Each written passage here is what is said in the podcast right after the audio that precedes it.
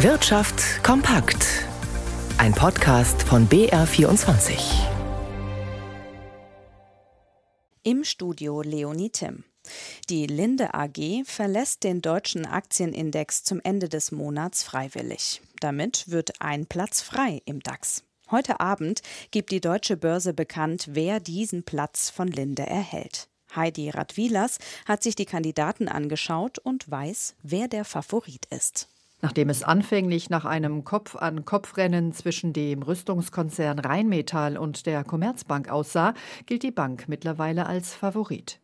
Die Commerzbank hat aktuell einen höheren Börsenwert als der Rüstungskonzern und sie hat gerade noch rechtzeitig nachgewiesen, dass sie nicht nur 2021, sondern auch 2022 und damit zwei Jahre in Folge profitabel war. Denn das fordert die deutsche Börse von DAX-Anwärtern. Die Commerzbank gehörte zu den Gründungsmitgliedern des deutschen Aktienindex. Nach dem Ausbruch der Finanzkrise hatte die Bank zu kämpfen, musste vom Staat gerettet werden. Weil die Leistung nicht stimmte, musste sie den DAX 2018 verlassen.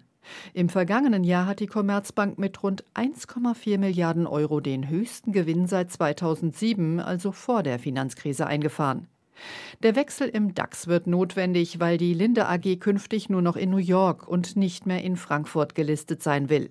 Dass damit der wertvollste DAX-Konzern das Börsenbarometer verlässt, werten Experten als Schlag für den Finanzplatz Frankfurt. Der Energiekonzern Uniper hat ein schweres Jahr hinter sich. Fast ging er pleite, der Staat sprang ein. Trotzdem schrieb Uniper hohe Verluste, netto rund 19 Milliarden Euro. Auch im laufenden Jahr rechnet das wichtigste deutsche Energieunternehmen mit weiteren hohen Einbußen. Anders bei der Allianz. Sie hat einen operativen Rekordgewinn von 14,2 Milliarden Euro eingefahren. Und das in einem erneut schwierigen Umfeld, das geprägt war von rasant steigenden Zinsen, weltweit massiv anziehenden Inflationsraten und hohen Belastungen durch Naturschäden. Rigobert Kaiser mit Einzelheiten. Allianzchef Oliver Bäte ist bekannt für seine klaren und deutlichen Worte. Dass der Flughafen München ausgerechnet am Tag der Münchner Sicherheitskonferenz durch den Verdi-Streik komplett lahmgelegt wird, bezeichnet er im Gespräch mit dem Bayerischen Rundfunk so wörtlich als ungeschickt, aber es gebe wohl keine bessere Möglichkeit, ein ganzes Land zu blamieren. Mit der Jahresbilanz seiner Allianz ist er dagegen hoch zufrieden. Mit einem operativen Rekordgewinn von 14,2 Milliarden Euro hat der Münchner Versicherer im vergangenen Jahr das verlustreiche Hedgefonds-Debakel in den USA endgültig überwunden.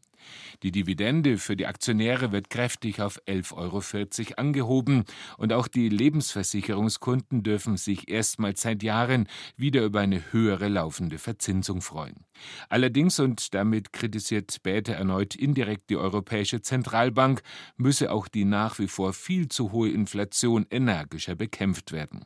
Die Allianz glaubt nämlich nicht, dass sich die Lage an der Preisfront so schnell entspannt, wie es viele Politiker und Wirtschaftswissenschaftler derzeit hoffen. Die Inflation werde hoch bleiben, warnt Bäte. Und damit schauen wir wie immer noch an die Aktienmärkte zu Jan Plate in unserem BR24 Börsenstudio. Jan, wie sieht es denn kurz vor dem Wochenende beim DAX aus?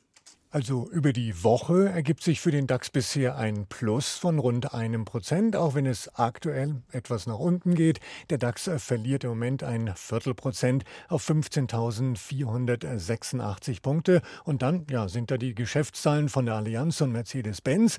Bei Mercedes-Benz eben scheint zu gelten, Luxus geht immer.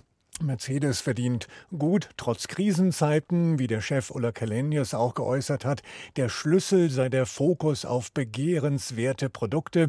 Die Aktionäre sollen außerdem von einem Aktienrückkauf im Volumen von bis zu 4 Milliarden Euro über zwei Jahre profitieren. Und der Aktienkurs von Mercedes-Benz steigt im DAX um fast 3 Prozent. Der Münchner Versicherer Allianz hat eben trotz Inflation und Krisenstimmung im vergangenen Jahr ein Rekordergebnis erzielt. Zu verdanken hat die Allianz das unter anderem sehr guten Geschäften in seinem Alltagsgeschäft mit Schaden- und Unfallpolicen. Dennoch die Aktie der Allianz, sie verliert 2% von einem Händler, heißt es da. Solide wie immer, aber eben ohne positive Überraschung. Der Euro steht bei einem Dollar 0,668.